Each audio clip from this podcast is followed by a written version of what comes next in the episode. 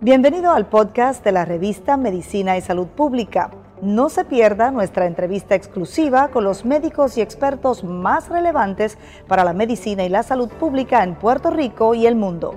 Si desea ver este podcast en vídeo, puede hacerlo en nuestro canal de YouTube Revista MSP.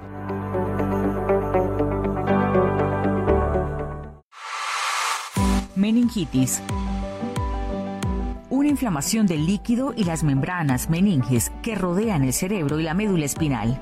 Causas. Las infecciones virales son la causa más común de meningitis, seguidas de las infecciones bacterianas y en raras ocasiones las infecciones por hongos y parásitos. Debido a que las infecciones bacterianas pueden ser mortales, es esencial identificar la causa.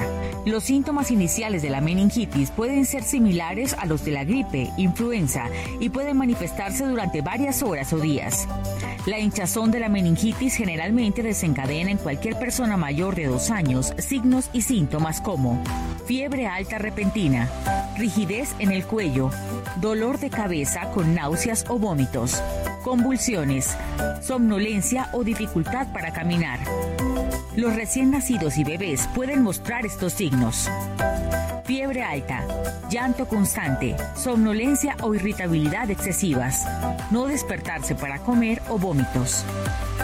Complicaciones Cuanto más tiempo pasen sin recibir tratamiento para la enfermedad, mayor es el riesgo que corren de sufrir convulsiones y daños neurológicos permanentes, tales como pérdida auditiva, problemas de memoria, problemas de aprendizaje, daño cerebral, convulsiones, insuficiencia renal o muerte.